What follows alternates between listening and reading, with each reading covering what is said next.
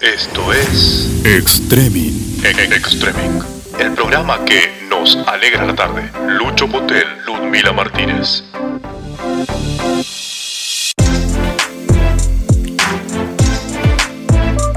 Iguan. Extreming.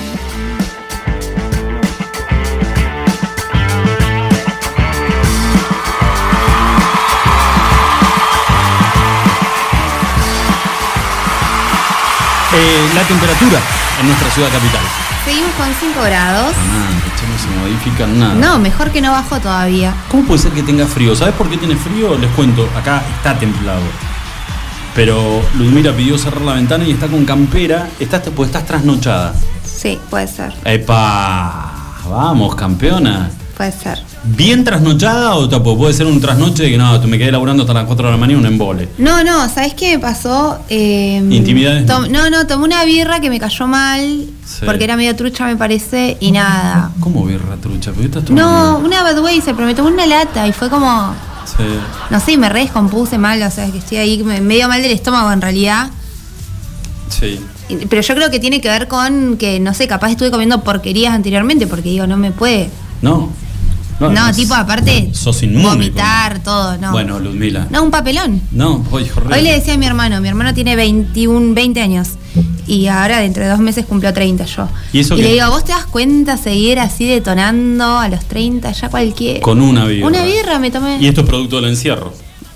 No sé. Y Vos sí, decís, bueno, le vamos a te- consultar a quien sabe. Te encerraste y te largaste a tomar. Obviamente, la idea. una lata de cerveza nomás. No, tenés problemas con el alcohol. Bueno, eh, lo importante acá era tratar de tener una palabra autorizada de una profesional en el tema y que nos pueda contar cuáles son los trastornos que han surgido, tal vez nuevos, y que obviamente desde la psicología se han detectado, no solamente eh, para los adultos, sino para Igual fuera de joda que hay los estudios que dicen también. que se ha incrementado la ingesta de alcohol en los hogares producto de la pandemia, ¿eh? Eso es real. Bueno, eh, así que está con nosotros en comunicación telefónica la psicóloga, la licenciada Julieta Fortete. Julieta, ¿cómo te va? Buenas tardes. Buenas.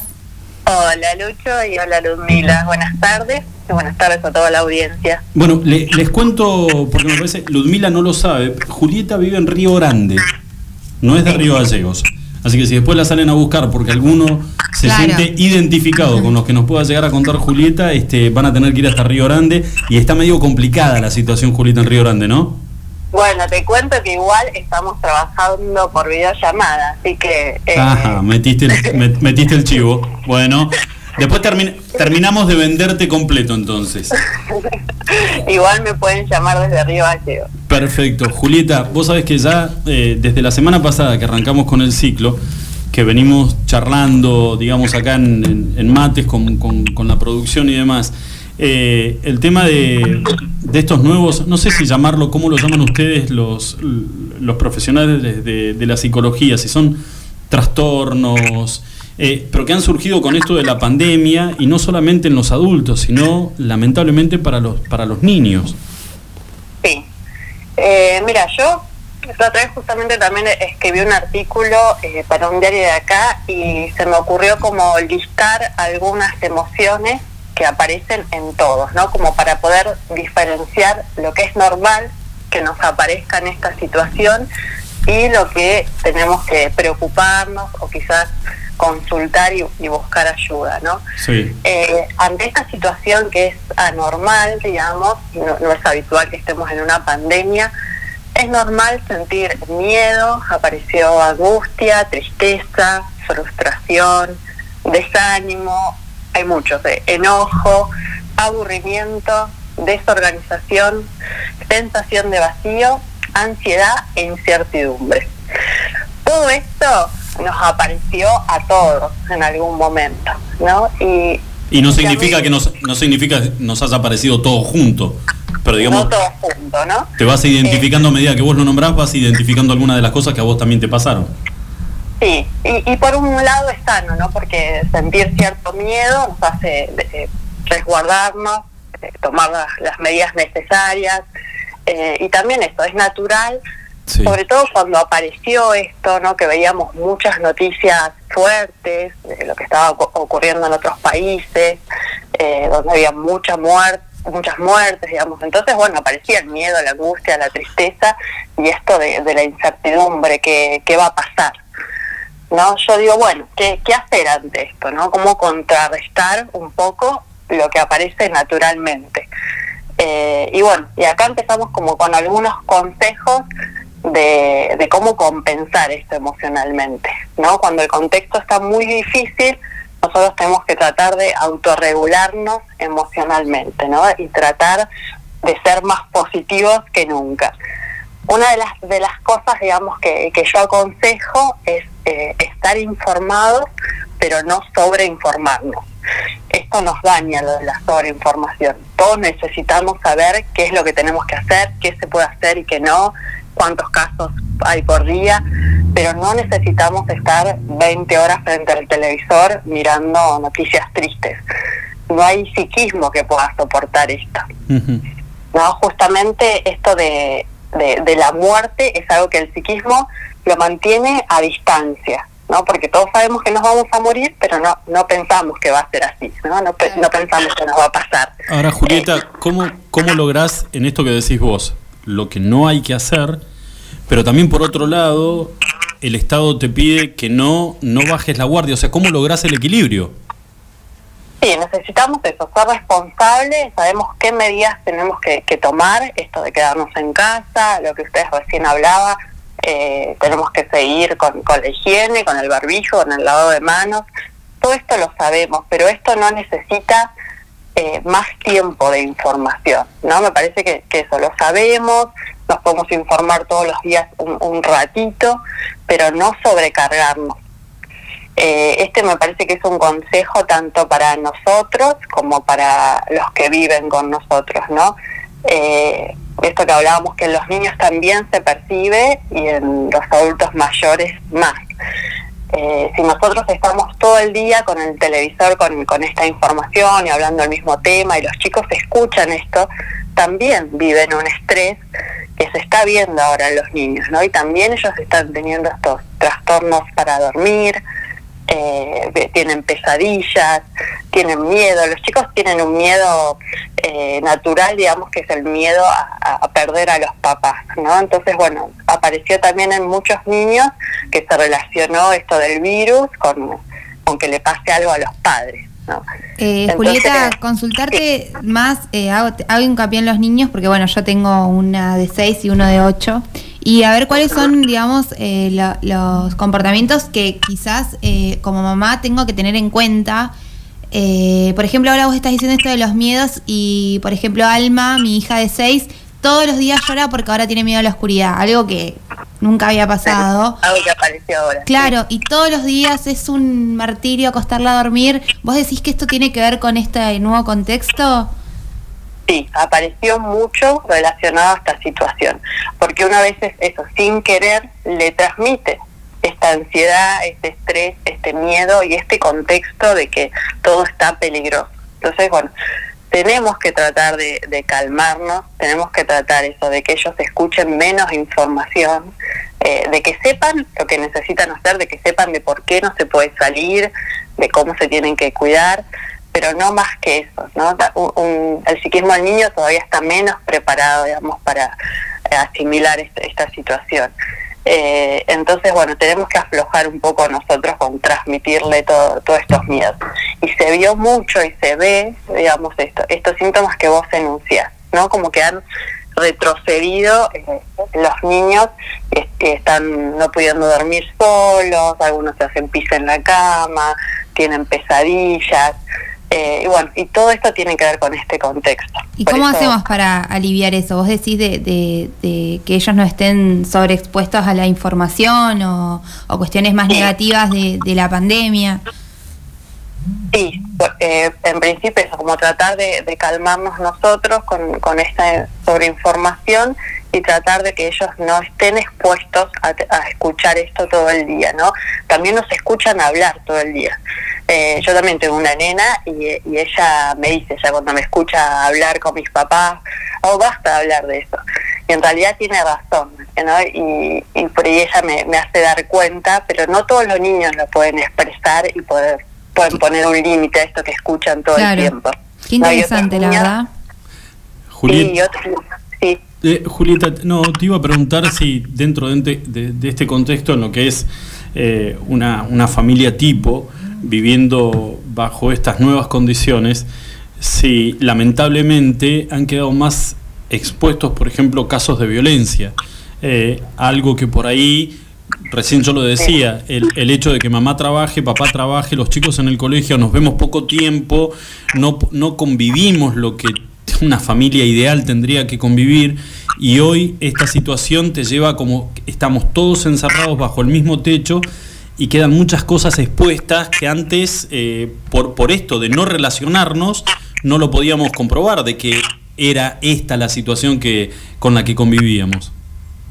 Sí, sí lamentablemente también aparecieron muchos casos de, violencia doméstica o, de violencia familiar y yo creo que esta situación nos exige que todos pongamos más voluntad, digamos, para crear un mejor clima en la casa, ¿no? Que era mucho más fácil cuando nos veíamos pocas horas, eh, pero ahora necesitamos entrenarnos en la paciencia, en la tolerancia, en la amabilidad.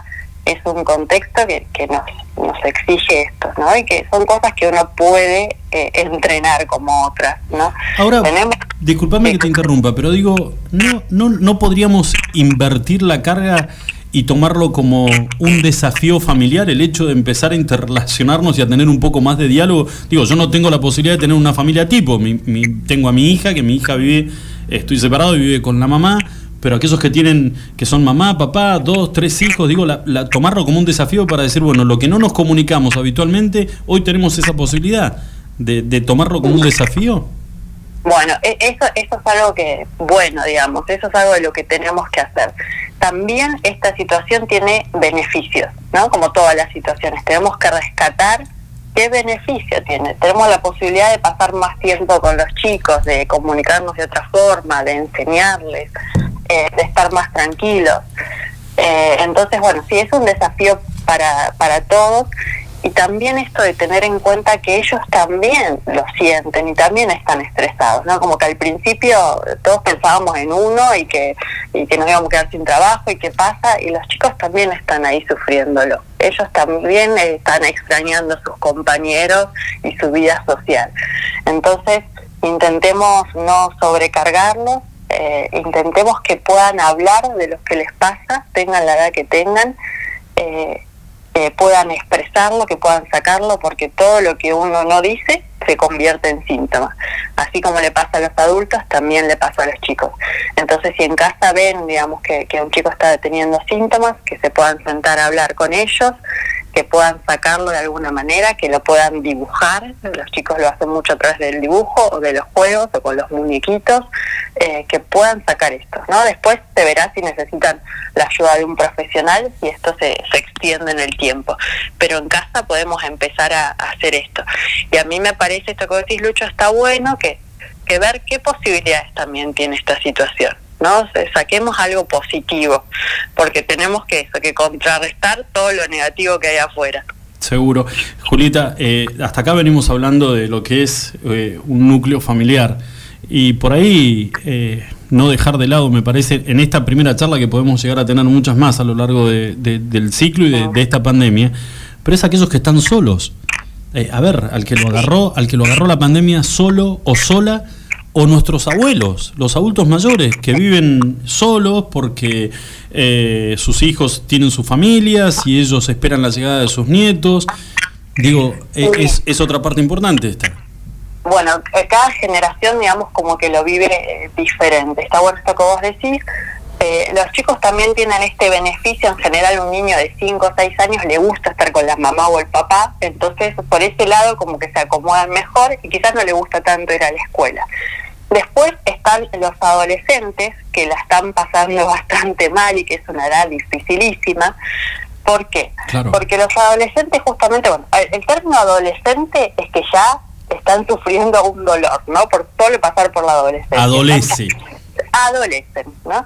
Entonces están pasando por distintos duelos y ya están en, crisis.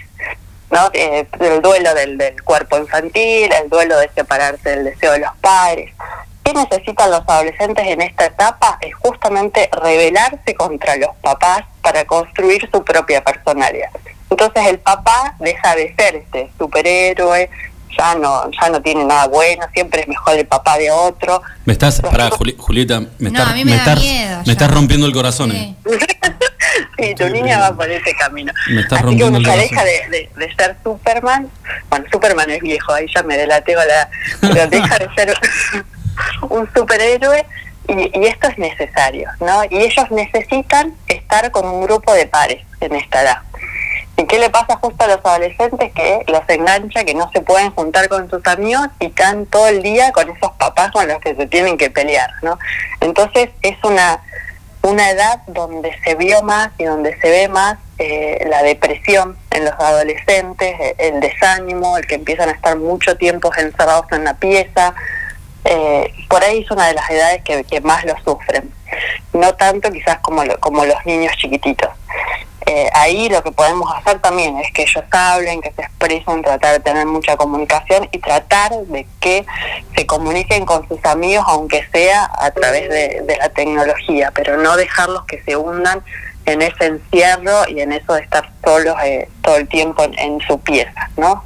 También la actividad física es algo que recomendamos, aunque sea en casa, eh, impulsarlos a que se muevan porque ellos lo, lo necesitan, ¿no? Tienen mucha energía. Y, y bueno, y después está lo que vos decías de los, de los adultos mayores, eh, que o- siempre el consejo también es cambiarles de tema y sacarlos de la televisión, que los absorbe mucho, tratar de vincularlos con sus nietos, con sus hijos, tratar de no, no dejarlos solos, tener una comunicación con, con frecuencia y tratar de hablarles de otras cosas, porque son los que también más, más quedan atrapados en esto de las noticias. Eh, Además, bueno, me, me imagino, me imagino yo que por una cuestión lógica de algunos eh, en, en su último tramo de, de vida, el tema de, de- la muerte uno lo tiene cada día más presente, la posibilidad de, no saber cuándo va a ser su último día. Eh, digo, debe ser una carga sobre esos hombros pesadísima. Sí, y son la población de, mayor riesgo, ¿no? O sea, eh, dentro de todo, uno puede pensar que mucha gente ha atravesado el virus y ha podido salir, por suerte, pero bueno, para los adultos mayores es mucho más complicado, ¿no? Entonces, eh, este miedo que es real, no es una fantasía, No, De que ellos sí se tienen que se tienen que cuidar, entonces ahí es una carga mayor también. Eh, bueno, no, no los dejemos solos y tratamos esto de de asegurarnos de desde lo material que, que le podamos dar, de que tengan Netflix, de que tengan compu, de que tengan celular para llamarnos, y desde lo que no es material y lo más importante, de que estén en vínculo con, con sus nietos y con su familia y que puedan hablar de otras cosas. Eh, y también lo que le pasa a los adultos es que no tienen eh, trabajo, ¿no? Y este es un gran sostén Claro. que también le, le pasó a, a muchos. El trabajo nos organiza y es uno de los mayores pilares, digamos, para, para el psiquismo. Y muchos, a pesar de la, de la pandemia, seguimos trabajando desde la casa y esto nos mantiene productivos, ¿no? O sea, nosotros ocupamos también eso como un lugar en la sociedad, somos tal cosa, ¿no? Eh, les ha pasado también a muchos que de un día para el otro se quedan sin trabajo, entonces emocionalmente, más allá de no tener plata, eh, emocionalmente se quedan como con esto, ¿y ahora qué soy? ¿Y ahora qué hago? Un ¿Y ahora vacío. qué lugar ocupo? ¿No? Entonces esto trajo mucho bajón. Por un lado eso, ¿no? De qué voy a vivir o, o cómo le voy a dar de comer a mis hijos y por otro lado lo que el plus que tiene un, un trabajo es poder eso, ser productivo y poder tener un lugar. ¿Qué Eh, rol entonces, cumplimos, no? Socialmente también. qué rol cumplimos, sí, o sea, yo soy, yo soy peluquero, yo aporto esto, ¿no? Y de repente muchas personas se quedaron en el aire, ¿no? Yo tenía un negocio, yo ahora no sé qué soy, yo no, no produzco nada, entonces bueno, eso también, tra esto es una de, la- de- de las cosas que también más bajón trajo en la gente, ¿no? El- Seguro. el quedarse Claro. sin trabajo. Julieta, eh, la verdad que es, es, es para hacer en realidad un, un programa Sí. entero Sí, con totalmente. respecto a esto. Eh, pero vamos a comprometerte para, para El próximo lunes. un- exactamente, para poder dialogar con vos y ya sobre temas puntuales, si te parece bien. Eh, Dale. y que la situación nos dice, o la realidad, mejor dicho, no la situación, la realidad nos dice que esto va para largo y me parece que por ahí empezar a implementar algunas cositas adentro de casa nos va a ahorrar algún dolor de cabeza, a futuro especialmente. Sí, dale, me ¿Eh? parece. Me parece bien, hay, hay mucho para charlar. Julieta, eh, ¿tenés alguna, eh, digamos, alguna manera de cómo comunicarse, cómo la gente pueda comunicarse? Por ejemplo, aquellos que, que escucharon más que nada la parte de los niños, o por ahí alguna situación que se está dando dentro de casa, ¿se pueden comunicar con vos? ¿Tenés redes? ¿Cómo, cómo hacerlo? Eh, sí, puedo pasar el, el WhatsApp, mi teléfono, que es lo más directo, y, Sí. y, bueno, y también te puedo pasar el Instagram. El teléfono es 02964 526932 Perfecto. y por Instagram es LIC de licenciada en psicología Julieta Fortete. Bueno, Julieta, Vamos a estar replicándolo en nuestras redes sociales, igual así ya. para poder, exactamente, para poder eh, compartirlo con la gente y aquellos que tengan ganas de consultarte.